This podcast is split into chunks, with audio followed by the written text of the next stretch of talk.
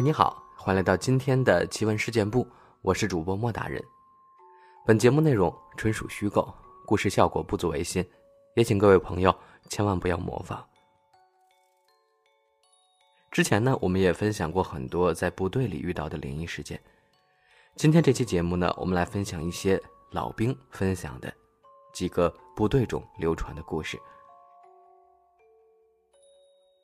我们营区的后面是一座不大的山，不知是叫昆明山还是叫孔明山。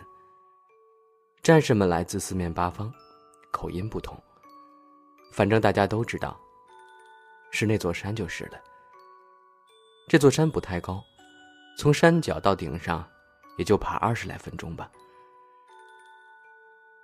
上面全是云南特有的红土地，长着合抱的大松树。我们训练战术的时候，经常到山上去。有一天，我们排到了山上，排长让我们挖单兵掩体，也就是用工兵铲挖一个只藏得下一个人的工事。十分钟挖完，排长一声令下，我们大家都埋头苦挖。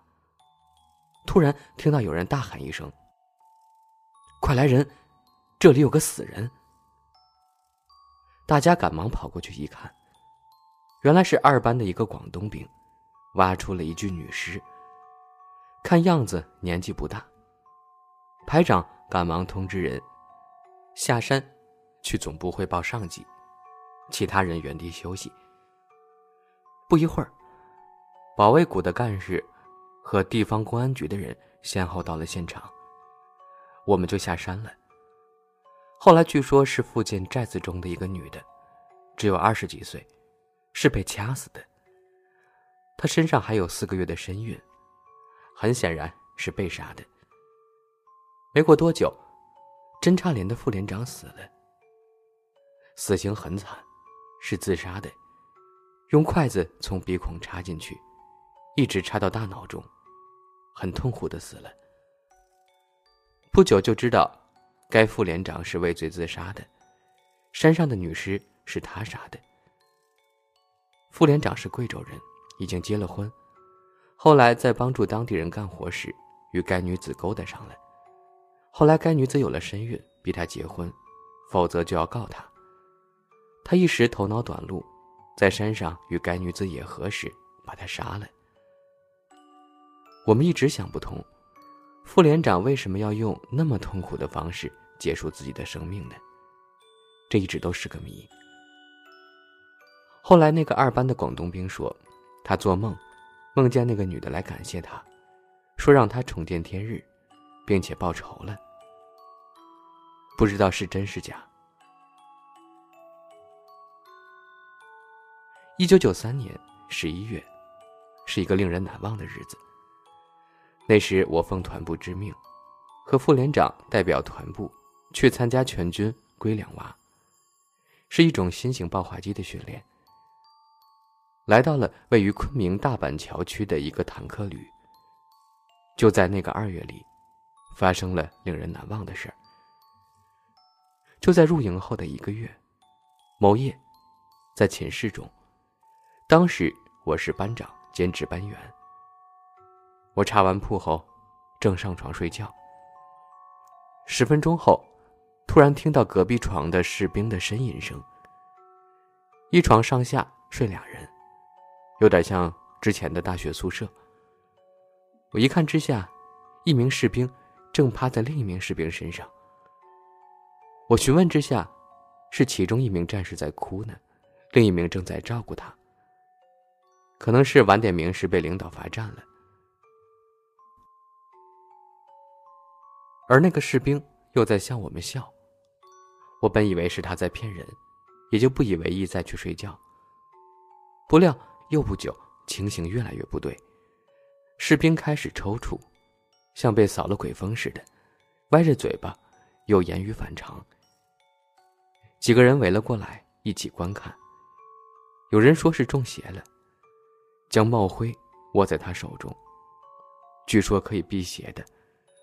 但他抽搐的更严重，并开始对我们说：“大家都是出来玩的，不要这么看我，我会不好意思的。于是我们四个人合力将他抬到了卫生队。但对我们几个壮汉来说，竟像是一口气抬起好几个人一般重。而且众人皆感到一股冰凉、冷冷的寒意。到了病床上后，安静了一会儿，我正坐在他的身边，卫生员为他打上一针剂。就在针正刺进去时，一阵冷风吹来。已睡着的他突然坐了起来，用福建口音对我们大叫道：“对对对，就是这样，刺进去，刺进去，没用了，是刺到他，又不是刺我，哈哈哈！我要他的命。”在他那布满血丝的大眼里，充满了强烈的恨意，脸上更是一片惨绿。口水使劲似的往嘴角直流，身体也半抽搐的抖动起来。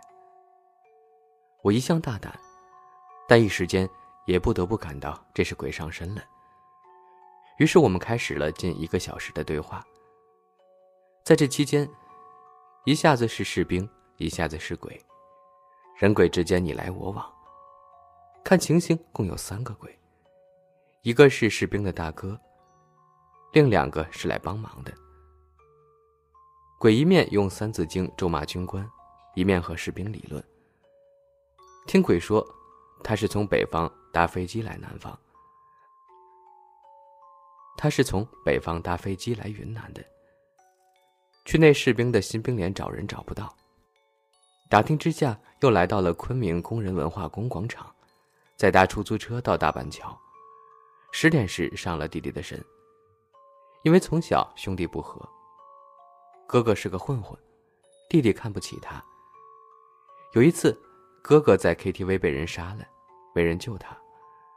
死后，弟弟也不去祭拜，还说他死得好，所以现在来找他要命了。一开始，鬼一定要他的命。不久，鬼同意士兵若去祭拜并且忏悔，则可饶他一命。但弟弟也是个硬汉，死也不肯。一直到了最后，才勉强答应了。一个晚上吵吵闹闹两个小时，人鬼大战，在一旁的人不禁看得毛皮悚然、心惊肉跳的。我们一直怕鬼会采取行动让他死掉，比如撞墙啊、跳楼什么的，所以在他睡了之后，我们一直守到天亮。后来事情终于也平定了。据这儿的士兵说。这个营区夜里很不安静，十二点一到，大门口就会有鬼东西走来走去的。听说有无头军官来查哨，但不去惹他是没事的。还有，六点过后不要去顶楼晒衣服，那是相当危险的。退伍七年多了，以前也遇到过一些，但没有在军中那么频繁。九五年。我离退伍还有七八个月，当时我警卫连服役，勤务很重，那时差不多三天就要上两次夜哨。因为当晚我查过执勤表，是两点的哨，当晚自己一个人跑去上哨。因为那时天气很冷，所以都是自己去上哨，平时有带班的班长。军营的岗位是弹药库、油库、大门、后门，其中大门两人，后门两人，因此每晚要服八个卫哨。只是大门通常会组成卫兵排，因此不予连上轮哨。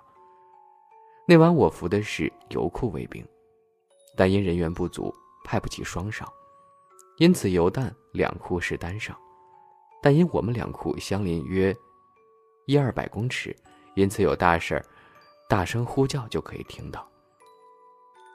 而处长指示，因为油弹两库若同站一个岗，可能会在一起聊天、抽烟，或一个人睡觉，一个人把风。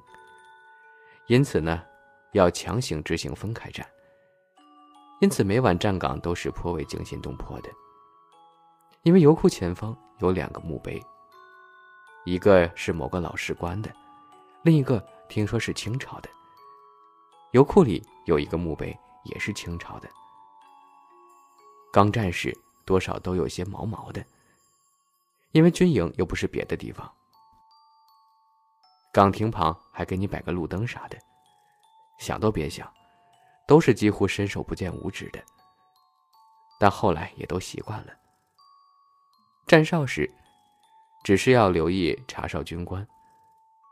那晚我手上吊着枪，在岗亭里待着，越待越无聊，因此走出岗亭，离了五六公尺走走。走着走着，我突然听到皮鞋的声音，越走越近。原想一定是查哨军官来了，结果并没有。等了半天也没看到人，我觉得很奇怪。这时，从岗亭里，我听到有人拿枪的声音，而且听声音他是坐在地上的。我心里觉得奇怪，不可能有人在里面呀，但又不敢去看个究竟，而且那人好像还有皮鞋在水泥地滑动的声音。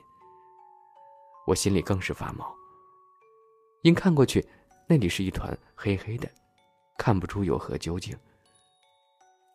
再待了一会儿，那个皮鞋声又来了，结果我清清楚楚的听到哨所内那人呼呼爬起来的声音。因为坐起来枪抖动的声音特别大，而且还有皮鞋迅速摩擦的声音，而且还有一两声的喘气声。但等了许久。也没见有人来查哨。那时我一股阴凉感从脚上一直传上来，但总不能弃枪而逃吧？我还有大好的前程呢。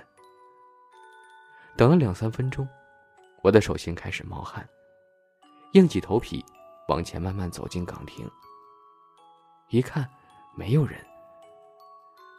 我想不太可能是听错了，但实际上。就是没人。我想也可能是自己吓唬自己。我走出岗亭，站在岗亭门口继续抚琴。结果一两分钟之后，背后突然有人清清楚楚的咳嗽了两声，接着还叹了一口气。唉，